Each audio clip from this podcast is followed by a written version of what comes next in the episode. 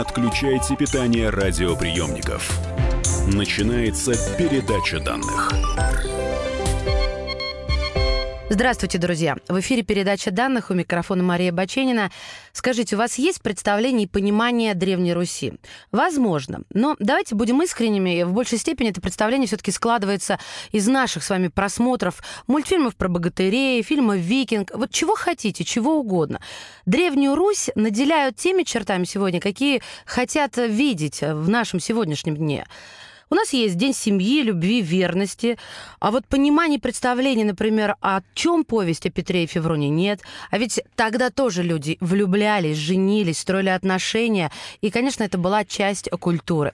Как это было, говорим сегодня в передаче данных с кандидатом филологических наук, культурологом Александрой Барковой. Александра Леонидовна, здравствуйте, добро пожаловать. Добрый день. Я а, сразу хочу предупредить всех, что, естественно, мы будем сравнивать и а, пройдем через несколько веков так или иначе. Поэтому вот временной привязки сейчас не обозначаем. Это чтобы было понятно нашим прекрасным слушателям.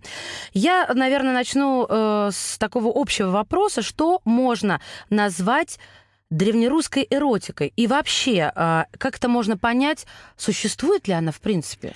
Древнерусская эротика, безусловно, существовала, но здесь важно понять вот какую вещь. Древнерусская культура состоит, э, складывалась из двух взаимоисключающих э, тенденций. Культуры народной, культуры, которая максимально была э, естественная, и культуры христианской. Сразу, чтобы обозначить, собственно, вот систему христианских ценностей когда церковники пишут, что венцы венчальные – это вериги мученические. Ой, вы часто что сказали, мы ничего не поняли. Вот, да. Значит, что такое вериги мученические? Современный человек, особенно современная женщина, подумает, что речь идет о том, что быть замужем тяжело, да? Пожалуй. Для нас вериги – это вот какая-то такая вот тяжесть, от которой мы интуитивно хотим избавиться. Так. На самом деле, что такое мученические вериги? Это тяжесть моральная, физическая, разная, которую на себя христианин добровольно возлагает, чтобы претерпеть страдания ради чего? ради спасения своей души. А при чем тут эротика? Эротика тут логично абсолютно ни при чем. Она этому логично абсолютно противопоказана.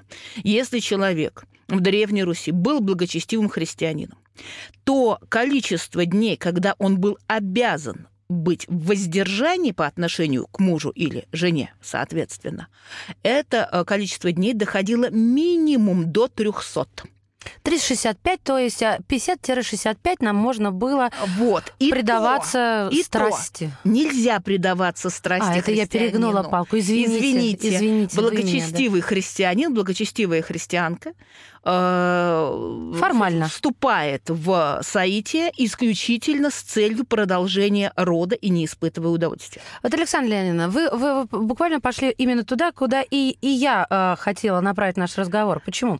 Потому что в средние века в европейской культуре в большей степени церковь регулировала межгендерные отношения, э, отношения института брака. На Руси, получается, было то же самое. А значит, э, не существует э, понятия на Руси особенно в том, что касается вопросов эротики. Есть домонгольская Русь, это одна культура, и есть культура Московской Руси, это совершенно другое явление. Банальный пример, не имеющий отношения к эротике. Культура до монгольской Руси, несмотря на принятие христианства, это двоеверие. Когда мы знаем, всегда привожу школьный пример из учебника истории для очень средней школы. Угу. Фраза «Ярослав Мудрый построил храм Софии Киевской». Что в этой фразе должно вызывать шок? Да, что должно вот. вызывать а, Значит, шок? из того, что Ярослав построил главный христианский храм Киевской Руси, следует по меньшей мере, что он был христианином. Правильно. Но если слегка задуматься, то имя Ярослав это же имя языческое. И более того, оно связано с языческим богом Ерилой. Так. Вот, потому что, конечно, у Ярослава, как и у всех остальных русских князей до монгольских, было два имени, языческое христианское. В христианском, э, в, э, в крещении он был Юрием. Угу. То есть, понимаете, э, а в историю он входит под своим языческим именем. То есть, вот вам глубина дв- культуры до монгольской Руси, глубина двоеверия, когда один из наиболее известных своей именно христианской деятельностью князей, ну, Владимир тоже, кстати, у нас же в истории вошел как Владимир под языческим именем, а не они как Василий. Мгм. Кто помнит, что он Василий? Не, никто не помнит. э, И, Вот. а, в общем-то, я все-таки хотела вернуть нас... а, А, так Да. вот, извините, я просто договорю. Так вот, культура двоеверия, культура до монгольской Руси, там ситуация с эротикой и с гендерным положением э, будет одна. Культура московской Руси – это культура, которая э, состоит из э, противоречий, потому что там, с одной стороны, христианское требование, которое я уже изложила, то есть максимально асексуальная культура соития возможно только с целью зачатия и не более того. И, естественно, что эти требования были во многом сами по себе, а жизнь древних русских людей Московской Руси была несколько иной. И Мгм. когда иностранцы приезжали при Алексее Михайловиче в Россию и узнавали, что, собственно, у нас творится, какие у нас требования священников, они говорили, ну вы же должны быть постоянно под покаянием, потому что вы же постоянно нарушаете эти требования. На что умные наши предки говорили, а мы просто не говорим на исповеди. Подождите, подождите, а как же а, вот э, читала я о неких русских опросниках для исповеди Да. об эротических грехах? Да, Формулировочка Да. как вам, друзья? Да. То есть подсовывали, получается, на исповеди сначала заполнить анкетку такую. Ну, это анкетку, естественно, не подсовывали, это просто священник э, спрашивал, не совершал ли того другого. Ну, э, во-первых, э, в том, что касается отношений мужчины и женщины, то действительно э, любое проявление страсти и страстный поцелуй, он уже считался э, страстным грехом, уже за это полагались покаяния. Но э, то, что нас сейчас, наверное, наиболее шокирует в этих опросниках, это масштабы гомосексуализма. Ой, Я задала нет, вам нет, вопрос. нет, ли я, да, говорить? нет, вы не, неправильно поняли мое восклицание. Я к тому, что я-то думала, что у нас вообще а, Э, с этим было э, Слушайте, глухо. слово мужеложество, оно русское или иностранное? Мне кажется, иностранное. Что в нем? Иностранного Нет, я- слово я- муж является одним из древнейших славянских корней. Слово ложе является одним из древнейших славянских корней. Слово мужеложество абсолютно насквозь русское. Вот, так сказать, русского э, цензурного термина для секса у нас не сохранилось. Мгм. Саити, так сказать, это более высокий стиль, ну и там всякие матерные корни. А, Вот, мужеложество процветало чудовищно. это в- каком веке, веке? Давайте уточним. А, Как вам сказать? Э, Значит, в вопросниках, в исповедниках оно зафиксировано для Московской Руси, а судя по некоторым граффити на э, золотых воротах Киева, оно и в домонгольской Руси было. Вы понимаете, любой замкнутый мужской коллектив как только, так сказать, э, там нету женщин, то отношения старший-младший, они, простите меня за прямоту, в большей или меньшей степени, запретно или легализовано, но будут принимать вот эту форму. Я почему-то себе представляла, что мы э, вот в противовес э, Европе, Древнему Риму вообще это никак не, при- не, не А, принимали. Значит, берем житие протопопа Аввакума и читаем следующую историю. Там был боярин, он всячески Аввакума притеснял и потребовал, чтобы тот благословил его сына Матвея Бритобрадца. То есть Матвей брил бороду. Так. Протопоп Аввакум категорически отказался. За это его скинули с корабля, на котором плыли, отталкивали, э, значит, веслами от э, борта, не давая взобраться. Но Аввакум предпочитал погибнуть, но не благословить этого самого Матвея, который по каким-то причинам брил бороду. Вопрос. Это же по какой такой причине Матвей брил Знак какой-то сбрил это бороду. Для современного чёт- человека. это что? совершенно четко знак, что это пассивный гомосексуалист. Так. Это, естественно, страшный грех.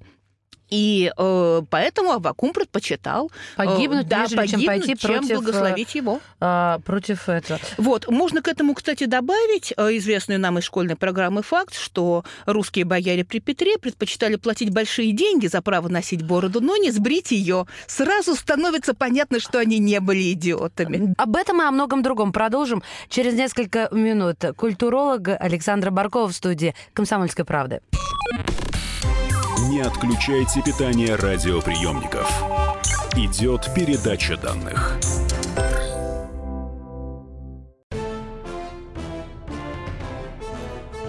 Товарищи солдаты и офицеры российской армии. Полковник Баронец разрешает обратиться. Звоните и задавайте накопившиеся вопросы. Угроза НАТО, жилье для военнослужащих и перевооружение России. Обо всем этом Виктор Баранец знает лучше других. Программу «Военное ревю» слушайте по будням в 11 утра и в 5 вечера по московскому времени.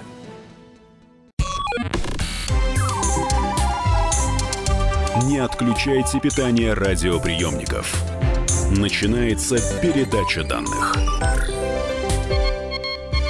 Друзья мои, мы продолжаем наше заседание «Любовь». э, Слушайте, я уже боюсь сказать в Древней Руси, потому что вот э, Александра Леонидовна меня немножко поправила. Давайте обо всем по порядку. Кандидат филологических наук, культуролог Александра Баркова в нашей студии. Александра Леонидовна, как мне правильно подвести, чтобы теперь э, не наступить, э, так сказать, на минное поле? Но на минное поле мы все равно наступим, потому что, да, все это Древняя Русь, все, что до 17 века Древняя Русь, но мы сейчас э, говорим о том, что в Древней Руси с нравственностью было все не так идеально, как нам представляется. Мгм. Мы поговорили о проблеме древнерусского гомосексуализма. Вас продолжать шокировать? Нет, вы меня не шокируете, я все-таки человек 21 века и журналист. Ну, Я удивлена была, поверьте мне, и слушателям, э, тем, кто только что присоединился.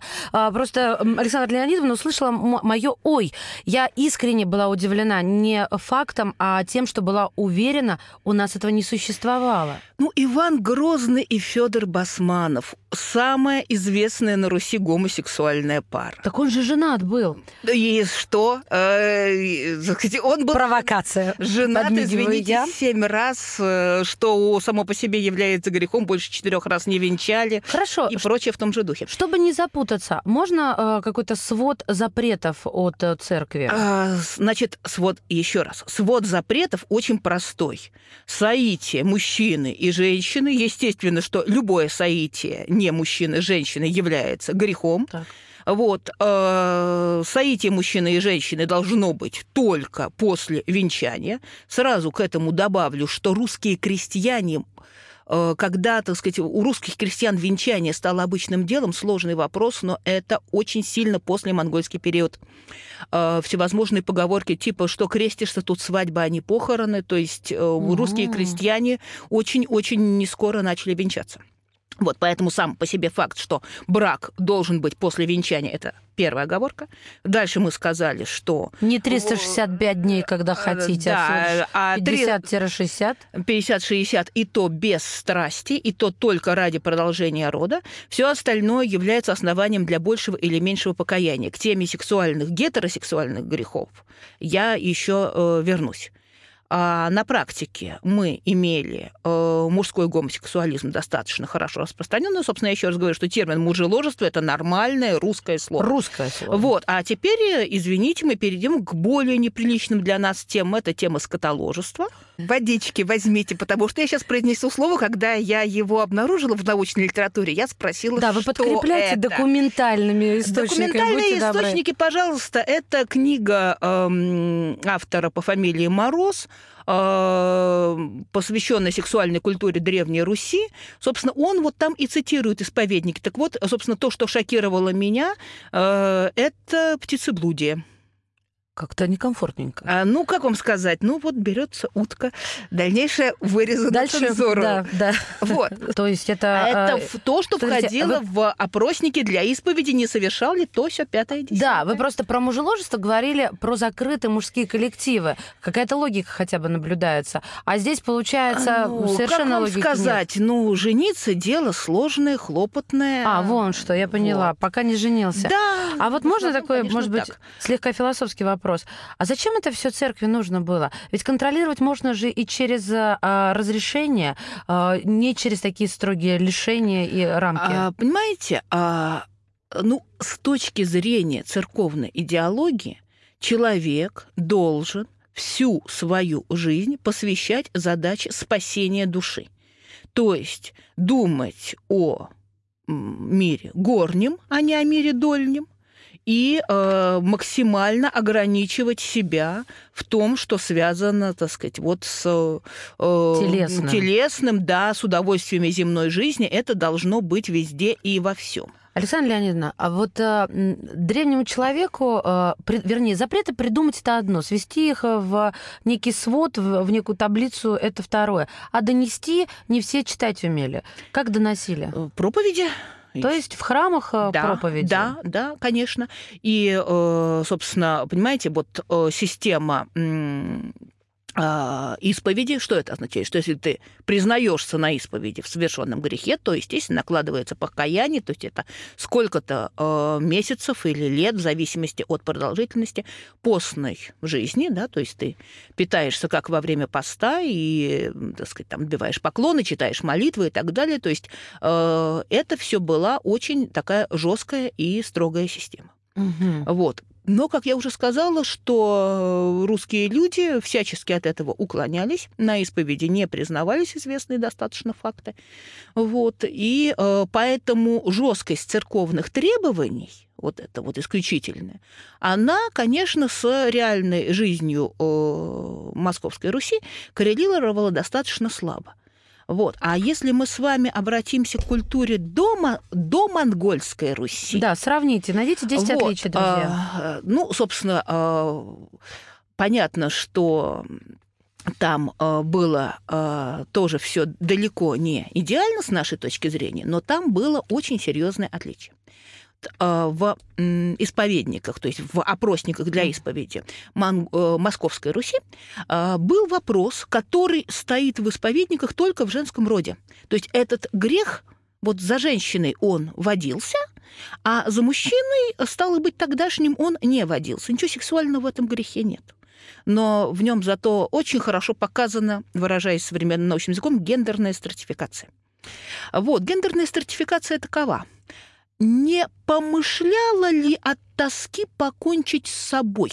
Ого. И если помышляла, то соответствующе покайся, покайся да. А то есть ну, как вы это а, Дело в том, что а, культура Московской Руси подразумевала полную изоляцию женщин. Так. То есть э, единственное место, куда могла пойти знатная женщина, ну, крестьянке проще, на ней хозяйство, поэтому она много куда пойдет. Посвободнее. Да. А, а чем знатнее женщина, а, тем с большей вероятностью она могла пойти только в церковь. Ей больше некуда было пойти. Я в связи с этим всегда а, цитирую горячо мною любимую былину о Дюке. Она посвящена очень светским вещам. Она посвящена fashion-шоу в Древней Руси, состязанию в щегольстве. Ну, вы даете. Вот, это не я даю, это дают э, древнерусские симпатичным образом, так. Это дают древнерусские сказители. Они очень подробно описывают описывают, как два героя соревнуются на протяжении трех лет, э, у кого наряд лучше. Угу. Но нам важно другое, что финальное дефиле этого шоу происходит в церкви. То есть интересно. собираются все в церковь посмотреть, какие же в последний день трехлетнего состязания наряды наденут наши участники. А, то есть это было на миру такое состязание? Да, да, потому что церковь – это место, куда, так сказать, собираются все, собираются люди разных сословий, людей посмотреть себя, показать.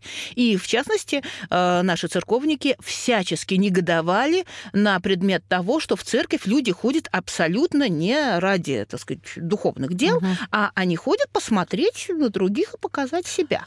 Как гайки-то закручивать начали? А, гай, значит, гайки э, начинали, э, гайки начали закручивать очень серьезно э, по милости Батыя, потому что как только у нас случились татары, то немедленно приход татар был воспринят как бич Божий по грехам нашим, да, и, соответственно, эм, это приводит к очень резкому возрастанию позиций церкви, причем э, не столько даже политическому, сколько идеологическому. Потому что действительно бедствие страшное, плюс к тому э, именно монголы физически снесли во многом, так сказать, остатки языческих капищ, потому что капища не имели логичных укреплений, и если уж города не выдерживали монголы, то капища, конечно, угу. просто были сметены, этого даже никто и не заметил. Остается немного времени до финала вот этой второй части, но вопрос задать успею.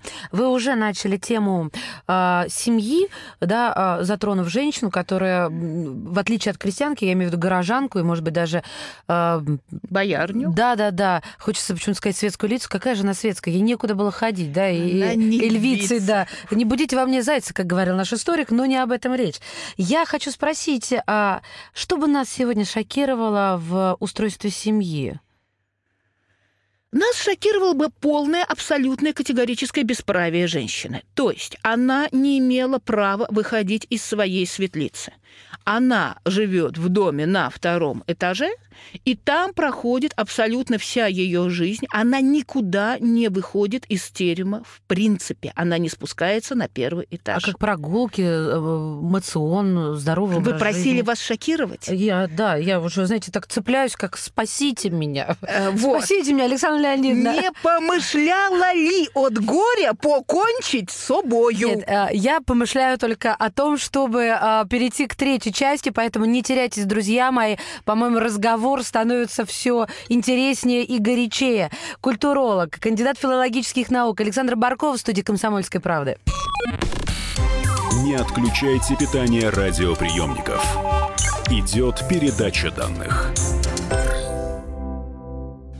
Товарищ адвокат! Адвокат! Спокойно, спокойно. Народного адвоката Леонида Альшанского хватит на всех. Юридические консультации в прямом эфире. Слушайте и звоните по субботам с 16 часов по московскому времени.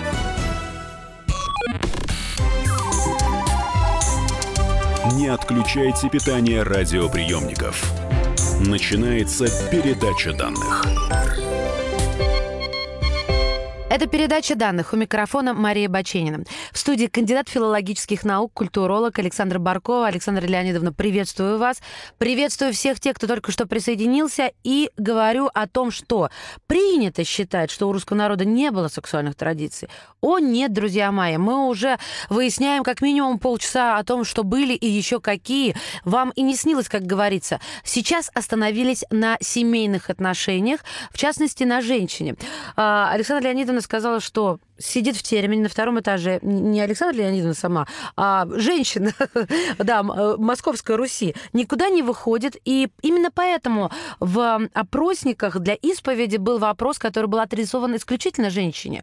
Не помышляла ли ты о самоубийстве от тоски? Все правильно Да-да-да. транслирую, да? Да-да. Переводя на русский язык. Хорошо. Точнее, нет, все плохо, конечно же. Я про многоженство хотела еще. Добейте меня. А, Нет, я не буду вас добивать. Многоженство на Руси, э, безусловно, было, но это сугубо до монгольское явление, собственно, даже, видимо, скорее явление до христианское, поскольку христианство, э, в общем, положило этому предел. Вот. Но мы сейчас просто э, закончим разговор о принципиальном отличии положения женщин в Московской Руси, то есть после и до монгольской. и да? до монгольской, потому Принято. что это абсолютно два, а, а, две разные гендерные картины. Да, Итак, конечно, мы так и сравним, получается, эти две эпохи, так сказать. А этим и интересно. а, Слушаю. итак, от монгол мы, э, от татар-монгол мы заимствовали э, традицию запирания женщин. Причем надо сказать, что на нравственности э, обычай запирать женщин в теремах вот так вот строго, он э, сказался крайне мало, потому что проблема лазанья к э, чужим женам вот на эти самые вторые этажи, в эти самые окна, э, эта проблема тоже освещена в вопросниках для исповеди. То есть э, с этим было все в порядке. Ну, к прослушиванию пролог к опере римского Корского «Псковитянка», на мой взгляд, лучшее место в этой опере, потрясающий совершенно речитатив, который, вообще говоря, посвящен тому, как э, молодой э, Иван Грозный, еще, еще тогда не Грозный, залез в окно к боярине, в итоге у него родилась дочь, которая будет Помните, мы перестали лазить к любимым женщинам на балкон. Это не из того века, но очень подходит. Вот они, значит, вовсю лазили. То есть эм, Московская Русь, чем знатнее женщина, тем она бесправнее. Муж ее, э, разумеется, не любит. А, Хотя, если любовь случается, то, как уже было сказано, это все категорически осуждается церковниками. То есть э, брак должен способствовать спасению души, э, любовной страсти в нем быть не должно. До монгольская Русь – это абсолютно другая картина, когда женщина обладает очень большой свободой. Если мы с вами берем берестяные грамоты, которые, как мы прекрасно знаем, лучше всего сохранились в Пскове и Новгороде, не потому, что там народ был более грамотный, чем, скажем, в Киеве, а просто потому, что там э, соответствующий химический состав почвы, а, как вы понимаете, в киевском перегное все сгниет очень-очень быстро. А вот в Новгороде, в болотистой почве, оно, значит, там хранится. У нас э, известно достаточно большое количество, в принципе, грамот, написанных женщинами. То есть речь идет о том, что э, в домонгольской Руси, если не каждая горожанка была грамотной, то, по крайней мере, процент грамотных женщин среди горожанок был чрезвычайно высок.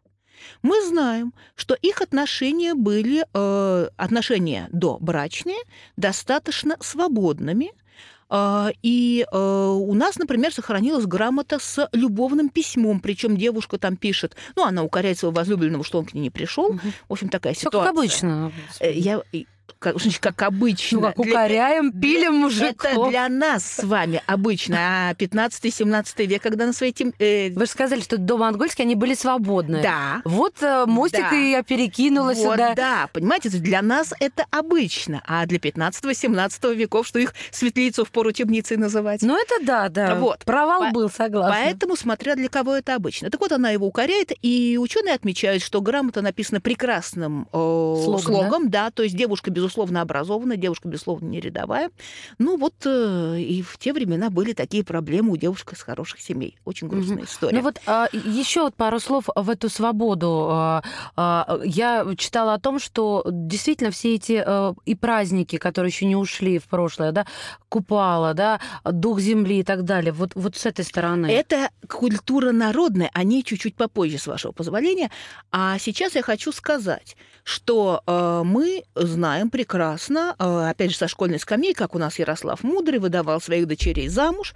Мы знаем, например, любовные стихи, посвященные скандинавским э, конунгам его невесте, одной из дочерей Ярослава Мудрого. Вот, совершенно замечательные стихи. Так. Э, вот, о том, что, кстати, она им пренебрегает. М. Вот так вот. То есть, понимаете, то есть э, свобода женщин действительно была очень высокой. Мы знаем, как Анна Ярославна была выдана замуж во Францию. Мы знаем, что она подписывалась, Анна Рейна, да, то есть королева Анна, а рядом ее в подписи ее муж ставил крест, то есть она грамотная, он не А он грамотный. не очень. А он, ну, какой уж... Ну, Если он даже имя под- свое написать не может, то он не, не очень, он Нем- очень немно- не. Немножко уважения. Вот.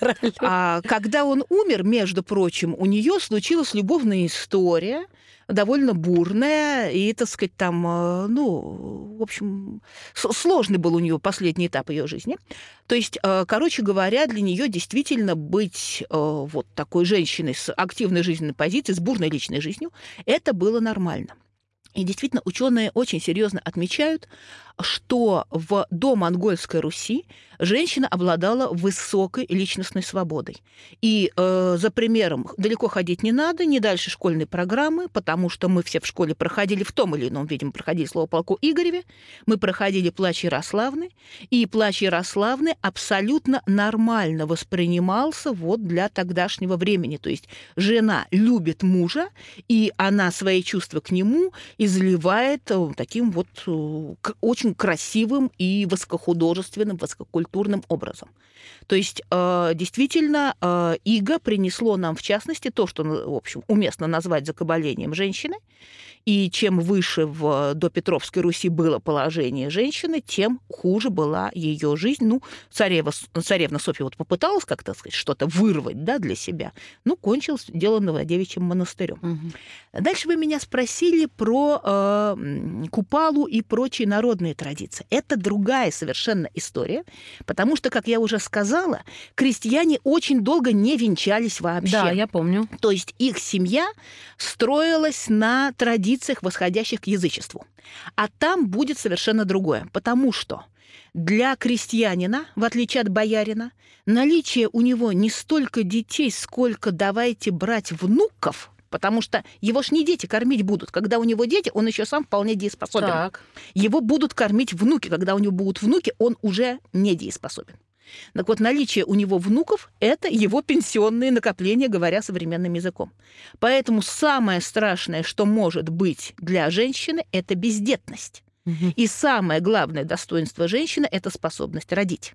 Поэтому у э, русских крестьян в глухих местах до конца XIX века сохранялись э, и празднества на Купалу, и на э, зимние вот вечера, когда, так сказать, э, парни с девушками мно- много как играли, там были игры разной степени эротичности, неприличности. Э, вот, э, ну, дозволенность там всегда была такая, какой социум дозволяет, но степень эротичности бывала разной, степень, так сказать, непристойности бывала разной. Так вот, если в ходе всех этих игр девушка нагуивала себе приятно округлившийся животик, то в ряде случаев, вплоть до конца XIX века, ее шансы на выход замуж повышались, потому что гарантированно она способна родить. Если известно, от кого у нее этот животик, она за него замуж и выйдет. А если неизвестно? А если неизвестно, ну так и что вы получаете первого ребенка в семью, то есть То вы есть не, не было принципиально, чтобы это был наш ребенок, а, ну, ваш если, ребенок. и, э, скажем так, если неизвестно от кого, так э, и что ж тут? А вот э, я читала про традицию, когда еще совсем а, молодых э, вот, ну, женили, и до того, как женщина, точнее еще девочка э, созревала, а, то есть е- свекровь выполняла, вернее, теща, получается, выполняла обязанности жены. О, знаете, я не встречала подобное, мне это неизвестно, про очень ранние браки, ну там, да, там фраза из, э, то самое, из монолога няни в Евгении Онегине, но вы знаете, в принципе, такие исключительно ранние браки, они не полезны, Э, то есть они могут просто как раз-таки привести к тому, что будут крайне неудачные первые роды, или женщина умрет, и э, поэтому э, преувеличивать не нужно, так сказать, распространение таких ранних Мгм. браков. Тут любопытно другое. Тут любопытно, что э, традиционное русское отношение к браку народное, как я уже сказала, с одной стороны, подразумевало крайнюю личностную свободу непросватанной девушки. То есть, если она не просватана, она никому свою нравственность не должна. А, что хочу, то и вот, делаю. что хочу, то и делаю. С кем хочу, с тем и делаю. Дальше выйду замуж за него или не за него. Если нагуляю живот, то только быстрее замуж возьмут. Вот, то есть пока она не связана никакими обязательствами, ее свобода близка к 100%. Александр Леонидович, во всем татары виноваты? А, татары, татары очень во многом виноваты. Поэтому, когда мне начинают говорить, знаете, сейчас это модная тема, да, что иго не было, я привожу чудовищный список провалов в культуре, которые нам устроила иго. Но вернемся к народной культуре и к проблеме нравственности женщин. Итак, пока она никому не просватанная невеста, ее свобода стопроцентно, то есть близка к нашей с вами современной. Но когда она выходит замуж, то от нее народная культура требовала такой же стопроцентной верности. А Мгм. по нашим с вами меркам верности процентов это на 500. Потому что вспоминайте э, грозу Островского. Ведь Катерина э, осознает тот факт, что она там целовалась за кустами с Борисом, я вас умоляю, там ничего кроме поцелуев за кустами не было. Я уж Судя по сейчас Борису. стала скрести по сусекам, поняла, что сложно мне, кроме фразы «вот она, ваша Катерина», что Вот. мне сложно поднять это в памяти. Так. Вот. Так вот, понимаете, э, а то есть ее измена заключалась в том, что она влюбилась в другого, по ночам с ним целовалась. Так, ну, Все. Так всегда. Вот. А, то есть ее измена, в общем, даже физической не было. Мгм. Но она это осознает сама как чудовищный грех, и кто не возненавидел эту пьесу в школе, тот э, помнит, что она сама во всем признается мужу и свекрови. То есть, собственно, она э, могла бы поступить по-хитрому, смолчать, но она не в силах пережить свой страшный грех. Настолько это Хотя- было сильно, да, вот Хотя с нашей с вами точки зрения, там, в общем-то, и до греха-то физического да, это, дела не это дошло. понятно. Но я вам приведу другой пример. Высоцкий поет песню, письмо на выставку, ответ на письмо, действие происходит в советском колхозе 70-х годов 20 века. С агрономом я прошлась, только ты не думай. Говорили мы весь час, токи про тебя. Ага. Поет Высоцкий. Понимаете, то есть сам факт разговора с глазу на глаз с другим мужчиной потенциально воспринимался даже в 70-е годы 20 века как супружеская, ну, неизменно, неизменно, но вот надо каяться мужу. Мне кажется, Владимир Семенович у нас неплохую точку с запятой поставила. Мы вернемся через несколько мгновений. Культуролог Александра Баркова у нас в студии. Не теряйтесь. Не отключайте питание радиоприемников. Идет передача данных. Мигранты и коренные жители. Исконно русское и пришлое. Культурные конфликты и столкновения менталитетов. Пресловутый НАЦ-вопрос встает между нами все чаще и острее. Ставим его ребром на радио «Комсомольская правда». Программу «Национальный вопрос» слушайте каждую пятницу после 7 вечера по московскому времени.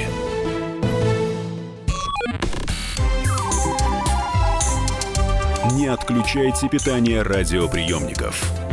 Начинается передача данных. Это передача данных. В эфире кандидат филологических наук, культуролог Александр Барков. Александр Леонидовна рассказывает нам про межгендерные отношения в Древней Руси. Поделили мы и сравниваем две чаши весов до монгольская эпоха и после монгольская эпоха. Буквально несколько минут назад говорили о свободе девушки, не сосватанной, и о том, что она, в принципе, была, ну, вот, вот, вот что хочу, то и ворочу. Как только выходила замуж, все, 500% верность. Александра Леонидовна, я права? Да, все, верно поняла. Все так. И я здесь сразу хочу заметить, что э, это ответ на вопрос из школьного сочинения, но только он ответ 18+, конечно, поэтому он не школьный ответ Да вы на не вопрос. беспокойтесь. А, насчет Татьяны русской душою. Так. Потому что Татьяна русская душой отнюдь не потому, что она любит природу. Как ведет себя Татьяна? Она девушка никому не просватанная. Она увидела мужчину, он ей понравился. Что она сделала? Она призналась ему в любви. Сама То есть первая. она ведет себя как деревенщина. Речь про Татьяну Ларину из э, Евгения Онегина Александра Сергеевича Пушкина. Сноска. Вот. А, значит, но при этом Татьяна же девушка знатная. А идеал знатной женщины в XIX веке – это идеал французский. Неприступность или что? А французский идеал, между прочим, сформулирован э, рыцарским романом. А рыцарский роман восходит к кельтской мифологии и так далее. И что нам дает идеал, э, и тут, так сказать, и э, христианский слой, но идеал, восходящий к рыцарскому роману что девушка должна быть абсолютно чиста не только телесно, но и душевно, то есть у нее до брака никаких отношений быть ни с кем не должно. А вот когда она становится светской дамой, выходя замуж, то у нее должен быть изящный адюльтер. Да, но не как у Анны Карениной, а как у Бетси Щербацкой, понимаете? Вот. И что мы видим у Пушкина? Пока Татьяна, девушка, она ведет себя как крестьянка, на что ей указывает Онегин, и нужно быть очень, э, ну как сказать, неопытной школьницей, чтобы сказать об Онегине что-то дурное, потому что он ведет себя исключительно благородно. Она рискнула своей репутацией. Он ей сказал, не всякий вас, как я, поймет, к беде неопытность ведет. То есть он ее всячески оберег от ее собственной наивности. Притормози, подруга. Вот. Больше того, он потом перестал бывать у Лариных, чтобы не компрометировать Татьяну. То есть он повел себя как светский человек исключительно благородно. Но не любит он ее, ну, чтобы перестали. Так вот, а когда она выходит замуж, то он от нее ждет поведения светской женщины, которая заведет любовника, а она снова ведет себя как крестьянка, демонстрируя ту самую стопроцентную верность мужу, пятисотпроцентную, что максимум только она может с ним поговорить, и когда она говорит «я вас люблю, к чему лукавить», то у Онегина, у него ведь не там, я не знаю, там ни трагедия, там ни, разоч- э, ни разочарование, ни боль, ни что-то. У него шок. Он как будто громом поражен. Потому что она поступает снова вопреки всем законам света, она поступает снова как У простолюдинка. него конфликт кодировок происходит. А, и при этом она его не очаровывает вот этим разрывом шаблонов, а он не понимает. Да? Но я, то я время тороплю, выражаясь пушкинским слогом, и хочу вас э, вернуть к другому э, союзу. Петр и Феврония Муромские. Мы же э, сейчас понимаем, что не за горами февраль, и снова начнется, что, мол, изыди э, День Святого Валентина, есть у нас свой праздник. Но не про Святого Валентина я сейчас хочу. Я хочу, э, чтобы вы нам рассказали, кто это такие. А, значит, история с повестью о Петре и Февронии очень сложная, потому что эта книга, эта повесть была не воспринята ни современниками, ни э, потомками. Прежде всего, э, Ермолай Эразм писал это как житие. Мгм. Писал он это для а, главного тогдашнего сбора душеполезного чтения великих миней четей и приемной, так сказать, комиссией того времени, XVI века, это было отвергнуто из-за обилия языческих народных элементов. Язычества на самом деле там нету ни капли, хотя народной культуры там действительно довольно много. С чем это связано? А, Надо понимать, что языческих элементов, именно э, не языческого происхождения, а вот с э, как бы языческим наполнением, там нет и быть не может по той причине, что этот текст был написан христианином и написан в качестве жития. То есть, извините, вероисповедание не совпадает. А вот это житие, а... как это понять? Как роман? Можно житие — это, э, собственно, рассказ о жизни святого. И самое главное назначение текст, э, чтения жития э, — это очищать свою душу от грехов, и, так сказать. Вот, То есть, когда он о них писал, они уже были святыми? Да, да, да, да, да, да, да, конечно. Так вот, дело в том, что тот же Ермолай Эразм написал э, очень серьезный трактат, посвященный законам правления, и он там писал, что бояре, конечно, это очень важное сословие, но не менее важное сословие – это крестьянство. А почему крестьянство? Потому что крестьяне выращивают хлеб, и ну, для нас с вами это, так сказать, то, что хлеб – основа жизни. На самом деле для христианина хлеб – это в первую очередь не то, что мы едим, а то, что в ходе Э, соответствующих ритуалов в ходе Евхаристии угу. превращается в плоть Христову. То есть это то, что дает, собственно, вот приближение человека к Богу. И э, логика Ермолая Эразма была абсолютно чуждой э, для всех, и нам сейчас, в общем-то, тоже.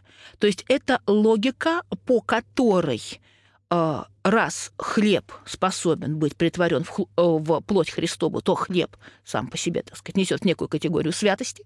Крестьяне выращивают хлеб, следовательно, все крестьянское близко к Богу. И вот с такой очень хитрой логикой он наполняет свою повесть о Петре и Февронии э, многочисленными народными приметами и, так сказать, ну, и элементами, жизни и элементами фольклора. Так. И поэтому то, что для него Феврония крестьянка, это никакая не демократичность, а это чисто христианская трактовка образа. Она ближе к Богу. Она ближе к Богу, да.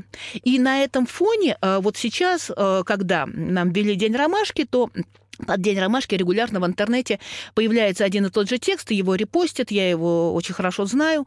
Э, текст, написанный человеком, который с современных позиций, я подчеркиваю, современных атеистических позиций, прочел повесть о Петре и Февронии и увидел в Февронии такую отъявленную карьеристку. То есть она крестьянка, она хочет стать княгиней, угу. она действует шантажом, потому что когда Петр был, так сказать, равен там, в сражении со змеем, да, его тело покрылось струпьями, она поставила условие, я его вылечу, но он он должен на мне жениться, подозревая, что он не сдержит слово, она ему не помазала один струп, он действительно нарушил слово, тело его снова покрылось язвами, и тогда уже, так сказать, вот окончательно она его излечивает, став княгиней. И дальше она всеми силами держится за то, чтобы остаться княгиней. А как правильно тогда рассудить вот. ее? А, с точки зрения современного человека это отъявленный карьеризм. На самом деле э, Феврония – это э, человек, который э, думает не о земном, а о небесном.